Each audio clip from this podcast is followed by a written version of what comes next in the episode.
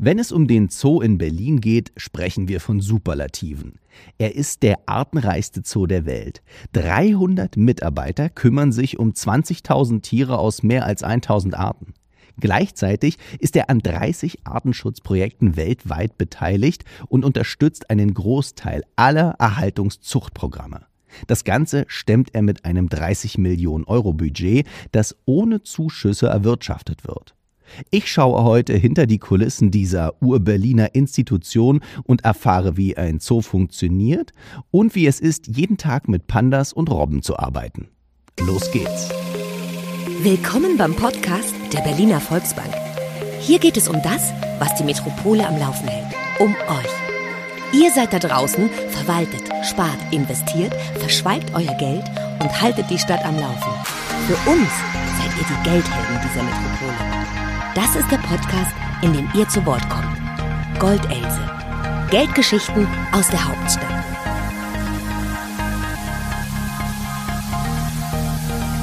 Willkommen bei Goldelse, dem Podcast der Berliner Volksbank. Ich sitze hier im Zoo, im altehrwürdigen Zoo in Berlin und habe einen spannenden Gast heute vor mir und freue mich, dass ich hier sein darf. Vielleicht stellst du dich ganz kurz mal vor. Mein Name ist Corwin Schmuhl. Ich bin ja, 25 Jahre alt und arbeite hier im Zoo Berlin als Tierpfleger und bin zuständig im Revier der Robben und Pinguine. Aber auch für die Otter sind wir zuständig und auch noch die großen Pandas gehören mit zu dem Bereich, wo ich eingesetzt bin. Wenn man sich so die Traumberufe der Kindergartenkinder und Schüler anguckt, äh, ist neben Polizei, Kosmonaut, Tänzer und der Tierpfleger ja eines der Berufe, die immer wieder auftauchen. War es bei dir genauso? Ja, das muss ich wirklich so sagen. Da kann ich auch gleich noch eine lustige Geschichte erzählen, was wirklich gerade erst vor zwei Wochen passiert ist, wie mir das quasi, kann man sagen, in die Wiege gelegt wurde. Aber bei mir war es wirklich so, dass ich schon in der Grundschule eigentlich Tierpfleger werden wollte. Wir hatten zu Hause auch immer Tiere. Also ich bin schon mit Tieren aufgewachsen und ich kann mich noch genau daran erinnern, dass ich in der sechsten Klasse, bevor ich die Schule gewechselt habe, äh, zu meiner Lehrerin gesagt habe, ich will Tierpfleger werden. Und der, der, Wunsch hat sich dann gefestigt, als ich dann in der neunten Klasse ein Schülerpraktikum auch hier im Zoo Berlin machen konnte. Da war ich auf dem Erweiterungsgelände und es hat mir so viel Spaß gemacht und da war für mich klar, ja, ich will Tierpfleger werden und dafür habe ich dann auch ein bisschen was gemacht, weil dem Zoo war es halt wichtig, ähm, dass man sieht, dass derjenige Lust hat auf den Job und sich engagiert. Da waren die Noten jetzt vielleicht gar nicht so der wichtigste Punkt. Natürlich sollten die auch keine totale Katastrophe sein, aber dem Zoo war halt wichtig, dass man merkt, dass man das unbedingt möchte und sich halt dafür engagiert. Und dann habe ich halt zum Beispiel in meinen Ferien mehrere Praktikas gemacht in noch anderen Zoos. Da war ich unter anderem im Zoo Dresden, im Tierpark im Cottbus oder auch hier im Sea Life in Berlin war ich dann in meinen Ferien immer und habe da halt noch Praktikas gemacht und natürlich dann auch ähm, Beurteilung bekommen und habe mich dann halt hier beworben und hat ja direkt beim ersten Anlauf geklappt. Wow, Zoo-Enthusiast. Ja. Achso, noch kurz zu der kleinen Geschichte, ja, genau. bevor wir es vergessen. Und zwar, da muss ich ein bisschen weiter ausholen. Und zwar äh, komme ich ja von außerhalb von Berlin und mein Vater hat unser Haus mehr oder weniger halt ja alleine gebaut.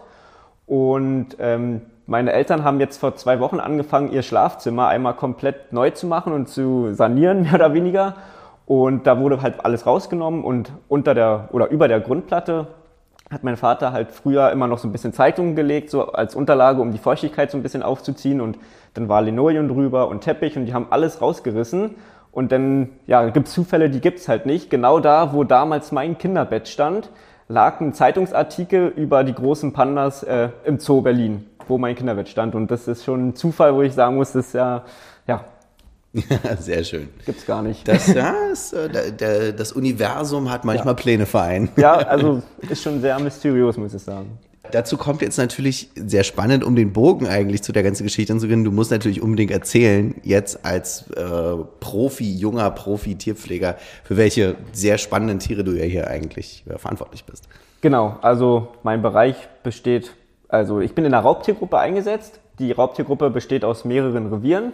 Das heißt, da gehört zum einen das Bärenrevier dazu, das Raubtierhaus, das Nachtjägerhaus gehört mit dazu und die Robben und die Pandas. Und ich bin halt bei Robben und Pandas eingesetzt. Wir betreuen aber auch noch ähm, Pinguine ähm, und Zwergotter.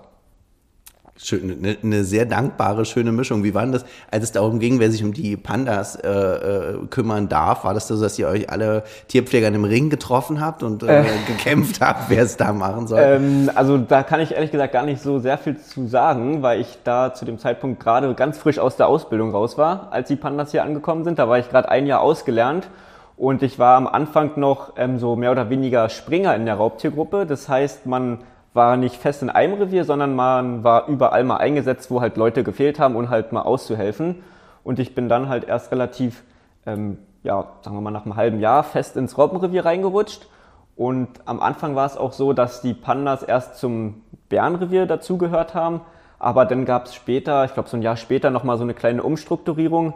Und dann wurde halt beschlossen, dass es mit zum Robbenrevier dazugehört. Aber klar gab es damals, als der Pandagarten eröffnet und gebaut wurde, gab es halt eine richtige Ausschreibung, wo sich halt die Leute drauf bewerben konnten, um den Posten als Pandapfleger. Ach echt, ja? Äh, intern ja. oder ging das? Nee, soweit ich weiß, ging das intern und extern. Ach, sehr lustig, okay, dann konnte man genau. sich richtig als, als Panda-Pfleger. Äh, beschreib doch mal so ein bisschen, was ist denn das Besondere daran, äh, Panda- und Robbenpfleger zu sein? Also, das ist jetzt natürlich, wir sind natürlich genauso Tierpfleger wie alle anderen auch. Wir haben jetzt zum Beispiel bei den Robben halt so ein bisschen äh, weniger Reinigungsarbeiten wie beispielsweise in anderen Revieren. Sagen wir mal als Beispiel jetzt zum Beispiel Hirschrevier oder Rinderrevier.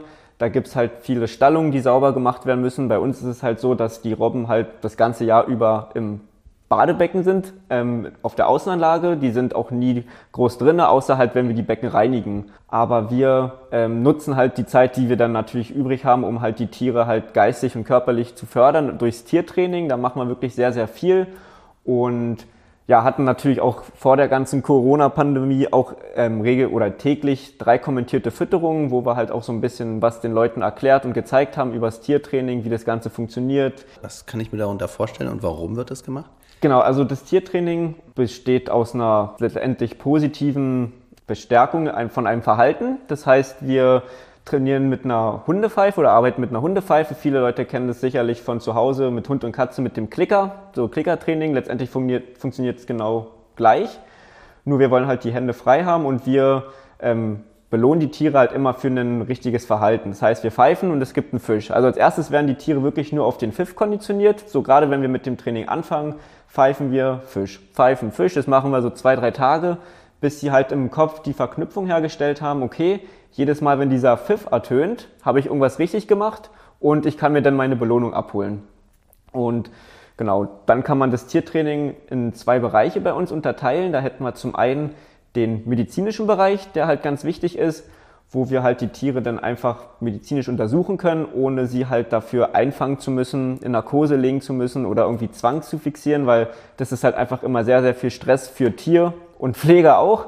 Und deswegen machen wir halt das übers Training, so dass wir dann halt zum Beispiel Augenkontrollen durchführen können, weil gerade bei Robben kann es schnell mal zu einer Augentrübung kommen, wenn die irgendwie miteinander spielen und die sich ihre Barthaare in die Augen pieken, dann gibt es schnell mal eine Trübung und so können wir dann da halt ganz einfach durchs Training halt Salben auftragen oder Augentropfen verabreichen. Wir können auch Zahnkontrollen durchführen, um zu gucken, ob im Maulbereich alles schick ist, ob da vielleicht eine Grete feststeckt, ob die irgendwie Zahnprobleme haben. Und das erspart natürlich dem Tier einfach sehr, sehr viel Stress, wenn wir das durchs Training regeln äh, können und wir es halt dann nicht irgendwie zwangsfixieren müssen oder halt sogar narkotisieren müssen. Und bei den Pandas Robben kann man sich so reindenken, glaube ich, und nachdem du das jetzt ganz gut beschrieben hast, die Pandas sind ja hier auf jeden Fall so, ein, so ein Highlight natürlich mhm. äh, im Zoo. Wie läuft da die Pflege ab? Was, was, wie kann man sich das vorstellen? Wie kann man sich deinen Alltag mit den Pandas hier vorstellen? Okay, also letztendlich Robben und Pandas gehört ja zusammen, ist ja ein Revier, aber es ist trotzdem so, dass man halt, wenn denn den ganzen Tag Pandas ist oder halt den ganzen Tag bei den Robben. So, man switcht jetzt nicht groß hin und her, weil wir da auch so ein bisschen natürlich auf die Hygiene achten müssen und uns dann halt jedes Mal umziehen müssten und was weiß ich nicht alles. Und deswegen wird halt vorne, von vornherein festgelegt, so morgen machst du Pandas, morgen bist du beim Robben. Aber jetzt so ein Tag beim Panda, ja genau, also man kommt natürlich morgens an, muss erstmal gucken, ob, ob alles schick ist, ob alle Tiere fit sind. Als erstes macht man die Außenanlage fertig, dass sie halt raus können. Das heißt, man packt den ganzen Bambus raus, den, den es dann schon mal morgens als kleines Frühstück gibt und muss natürlich auch einfach so ein bisschen die Anlage einmal ablaufen, gucken, ob da alles in Ordnung ist, ob vielleicht über Nacht irgendwo ein Ast abgebrochen ist und auf den Zaun gefallen ist, irgendwas beschädigt ist, ob halt wirklich alles intakt ist. Und genau, dann kommen die Tiere halt eigentlich auch schon raus. Und dann fängt man halt an, im Innenbereich den Showroom zu säubern. Das heißt, man packt alles zusammen, macht da alles sauber. Ansonsten muss man halt viel den Bambus packen für die Tiere, weil die auch enorme Mengen bekommen. Und ansonsten müssen wir auch tatsächlich ähm, relativ viel am Computer arbeiten beim Panda, denn wir müssen so ein Tagesprotokoll führen, wo wir halt genau aufschreiben, von wann bis wann haben die Tiere in der Nacht geschlafen, von wann bis wann haben sie gefressen, wie haben sie gefressen, welche Bambusarten haben sie bekommen und dann müssen wir das auch so ein bisschen benoten, welche Bambusart haben sie wie gefressen. So wirklich wie Schulnotensystem arbeiten wir da. Und genau, dann müssen wir auch wirklich alles immer abwiegen, was wir an Bambus halt reingeben, was wir rausholen, wie viel Kot haben die Tiere abgesetzt, weil die beiden oder die vier Pandas inzwischen sind ja auch nur Leihgaben aus China. Das heißt, die gehören nicht direkt dem Zoo, sondern nach wie vor den chinesischen Kollegen und für die schreiben wir letztendlich auch so ein bisschen das Protokoll. Das geht dann alles über unseren zoologischen Leiter und der ist da mit denen in Kontakt und schickt dann da immer so den Gewichtsverlauf auch von den Tieren und wie sie den Bambus gefressen haben, immer hin und her. Also da ist auch ein stetiger Austausch. Warum muss, müssen diese ganzen Werte so unglaublich genau gemonitort werden? Ähm, einfach um zu gucken. Also da kann man auch immer ganz gut dann auf Diagramm sehen, wie sich zum Beispiel äh, die Gewichtsentwicklung von den Tieren verändert. Zum Beispiel durch einen anderen äh, Lieferanten Bambus. So, mhm. das einfach um zu gucken, wie fressen sie welchen Bambus und da kann man halt genaue Sachen halt draus analysieren, auch von den Kotmengen. Da muss man gerade im Sommer mal so ein bisschen gucken. Da gibt's oft das sogenannte Sommerloch, wo sie halt dann nicht ähm, so gut fressen. Da muss man immer ein bisschen gucken, dass man möglichst viele Arten Bambus hat, um halt wirklich viel anzubieten. Weil wenn so ein Panda nicht genug Bambus zu sich nimmt, ähm, dann kriegt er relativ schnell Verdauungsprobleme, weil Bambus kennt ja jeder, ist wirklich ein sehr hartes Gras letztendlich ja und auch sehr, ja, ja sehr scharfkantig an vielen, ähm, ja, gerade an den, an, den, an den Stangen sehr scharfkantig. Und die Pandas besitzen im Magen, äh, produzieren die so eine Art Schleim, kann man sagen. Man nennt es auch Mukus und der wird sozusagen um das, den verdauten Bambus rumgewickelt, dass sie sich halt innerlich keine Verletzung zuziehen. Und wenn sie halt nicht genug Bambus im Umlauf haben, im Magen-Darm-Trakt, dann wird halt der Schleim, sammelt sich halt an und wird dann halt irgendwann als Pfropfen sozusagen abgesetzt. Und das ist dann meistens für die Tiere halt nicht ganz so angenehm. Und deswegen müssen wir halt versuchen, das im Sommerloch so ein bisschen zu unterbinden und halt irgendwie gucken, dass sie halt trotzdem den Bambus fressen. Genau, dass es da halt einfach keine Verdauungsprobleme gibt. Ja, ganz kurze Frage, essen die wirklich nur Bambus oder gibt es noch irgendwas anderes in der Ja, also die Hauptnahrung ist natürlich Bambus, aber sie fressen auch mal ein paar Wirbeltiere, mal ein paar ja, kleinere ach, Eidechsen auch, ach, aber echt, ja? ähm, wirklich nur, wenn es denen mehr oder weniger über, über den Weg läuft. also die gehen jetzt nicht groß jagen, die fressen wirklich hauptsächlich den Bambus. Okay, die bräuchten die tierische Nahrung eigentlich und nicht. Bei uns gibt's sowas auch gar nicht. Bei uns kriegen sie halt wirklich nur den, den Bambus und auch noch so eine Panda-Kekse, die äh, stellen wir selber her. Das ist letztendlich, kann man sich vorstellen, wie so ein ja, Keks, so ein, so ein Muffin kann man fast sagen der halt mehr oder weniger eigentlich wie ein Brot ist, weil das sind einfach nur ganz viele verschiedenste Mehle und das wird halt zu einem letztendlich großen Teig gemacht und dann in so Kekse aufgeteilt und ähm, und da kann man zum Beispiel dann auch mal, falls es nötig ist, mal Medikamente mit drin verstecken oder mal eine Wurmkur. So, weil das kann man halt im Bambus schwer machen. Wie viel fressen denn die, die Pandas? Genau. An, an einem Tag. also. Beispiel? In Kilo, in Tonnen, was, was muss man sich da vorstellen? Der Zhaoqing, das Männchen, bekommt momentan täglich so um die 35 Kilo Bambus.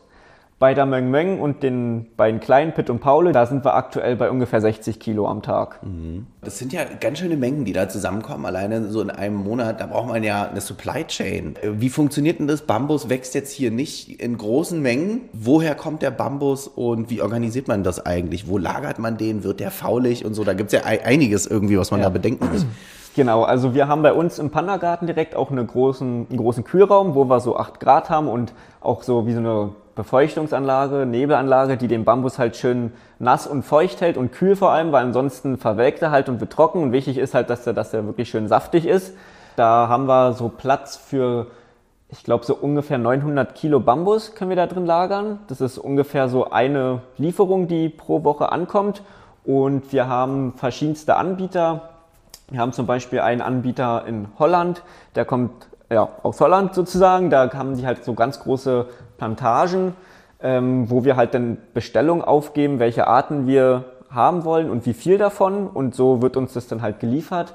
Und des Weiteren haben wir noch einen zweiten Anbieter aus Frankreich. Die kommen dann aus Südfrankreich und da läuft es im Grunde genauso ab. Der kommt dann sozusagen einmal wöchentlich in einem Kühlauto zu uns und wir lagern den dann halt bei uns ein.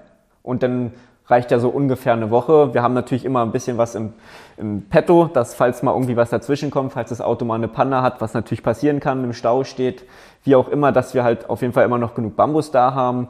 Und falls wirklich mal komplett Not am Mann ist, haben wir halt auch hier im Zoo überall so ein paar Bambussachen wurden halt angepflanzt, auch die man halt zur Not dann auch schneiden kann für die Tiere, weil die den halt einfach wirklich brauchen. Also da muss man halt schon ähm, gut Rücklagen haben. Zoos haben da eine unglaubliche Entwicklung hinter sich. Es gibt ja so die, in den letzten 150, 200 Jahren haben sich Zoos sehr gewandelt. Die Aufgaben der Zoos haben sich, glaube ich, sehr gewandelt. Mhm.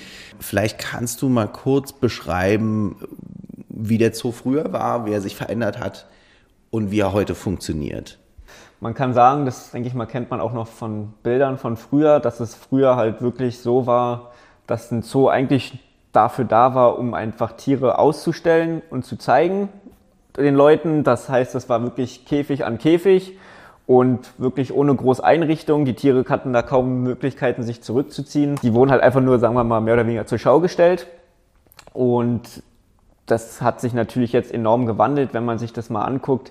Ähm, die Anlagen wurden natürlich jetzt dementsprechend immer größer. Da gibt es richtig Vorlagen für jede Tierart, wie groß so eine Anlage sein muss. Und da gibt es natürlich auch besondere Auflagen für die verschiedensten Tiere. Zum Beispiel beim Panda, die brauchen es halt relativ kühl. Und inzwischen ist es halt auch einfach so, dass so ein Zoo auch mehr so ein Erholungsort auch mit geworden ist. Hier sind jetzt halt überall Möglichkeiten, wo man sich auch mal hinsetzen kann. Man kann die Tiere beobachten. Man muss teilweise auch mal ein bisschen vor den Anlagen stehen und die Tiere auch mal suchen. Also die können sich natürlich auch mal zurückziehen, was natürlich für die Tiere auch sehr wichtig ist. Und man halt somit einfach ja, sich viel mehr Zeit nehmen kann für die, für die einzelnen Tiere. Mhm.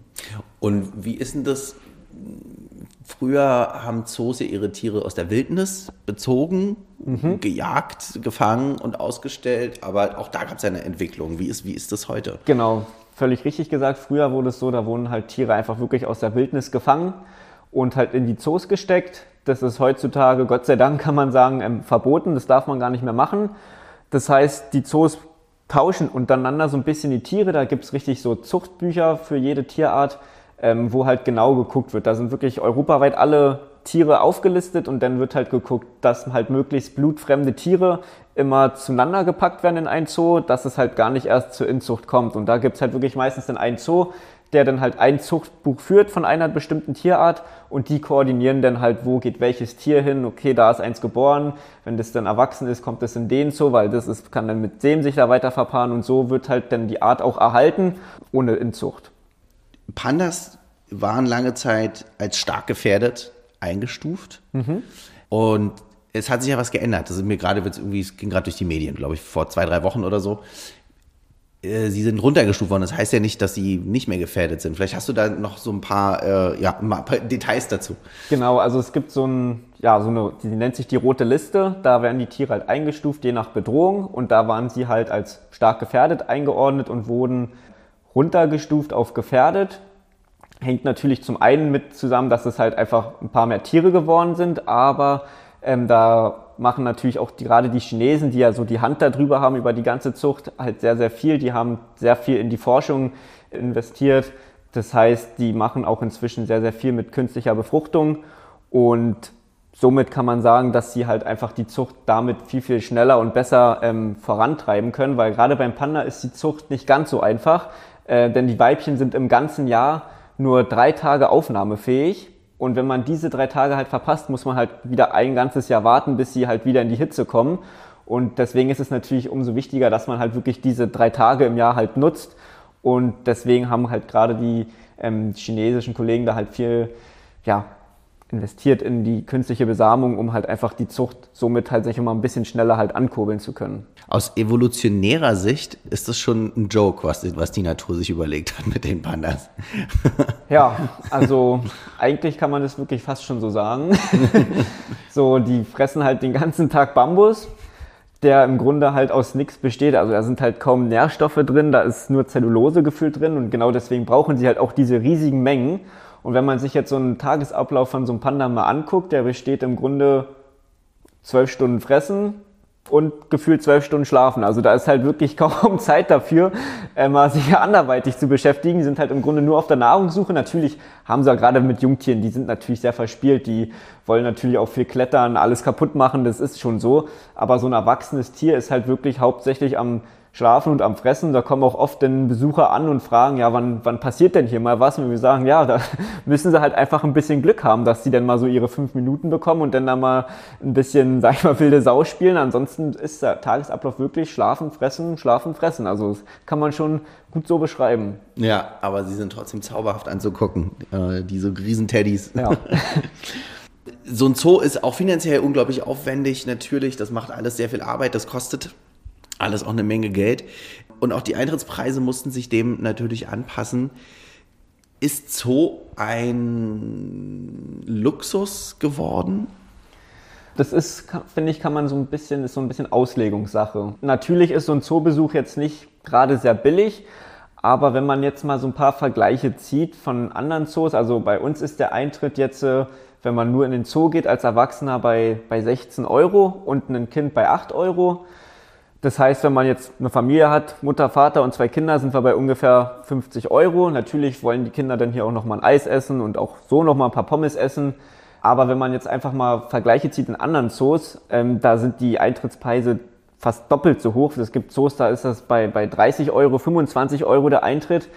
Zumal wir jetzt hier in Berlin halt noch den, den artenreichsten Zoo haben. Ist es aus äh, deiner Sicht wichtig, mit den Kindern in den Zoo zu gehen? Mit der Familie oder vielleicht auch nicht nur mit mhm. Kindern oder auch als Erwachsener? Wenn ja, warum? So ein Zoo hat natürlich inzwischen viel, viel mehr Funktionen als früher einfach nur Tiere ausstellen. Inzwischen ist so ein Zoo natürlich auch so ein bisschen zur Aufklärung da, gerade was Thema jetzt ganz groß Klimawandel, Artenschutz angeht. Und auch da engagiert sich der Zoo natürlich sehr, sehr viel und da ist es halt auch so ein bisschen die Aufgabe, halt denn die Leute davon so ein bisschen mitzuziehen und zu begeistern durch verschiedene Projekte, die der Zoo halt unterstützt. Und deswegen finde ich, ist es schon halt ganz wichtig, dass sie so ein, so ein Panda halt äh, hier sich angucken können, um sie halt einfach so ein bisschen dafür begeistern zu können. Die wenigsten werden nach China fliegen, um sich Pandas anzugucken.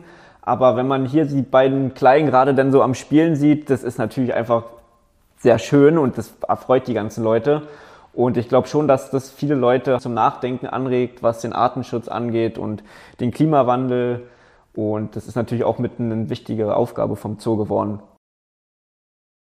Wie kann ich mir das eigentlich vorstellen, in, ähm, noch, noch mal zu dir als, als Tierpfleger? Jeder nimmt ja auch immer ein bisschen seine Arbeit mit nach Hause. Ja. Was sind so Sachen, die dich beschäftigen nach, nach dem Feierabend? Was nimmst du so mit? Was geht dir durch den Kopf? Was bewegt dich? Also natürlich lässt man so den ganzen Tag nochmal so ein bisschen Revue passieren. Gerade so in Sachen Tiertraining, das ist so ein bisschen unser, unser Hauptaugenmerk, sage ich mal, weil es uns einfach auch extrem viel Spaß macht und man einfach dieses Gefühl, da mit den Seelöwen im Wasser zu stehen oder mit den Seehunden, das ist einfach unbeschreiblich. Das ist so ein starkes Vertrauensverhältnis, was man auch zum Tier hat. Und gerade wenn man irgendwie mit einem jungen Tier angefangen hat, so die ersten Übungen zu machen und das dann Fortschritte macht, dann denkt man halt schon so ein bisschen weiter. Okay, morgen fange ich dann an mit der Zahnkontrolle und dann überlegt man halt, wie fängt man da am besten an, wie geht man an die Sache ran und das sind schon Sachen, die man jetzt mehr oder weniger halt mit nach Hause nimmt.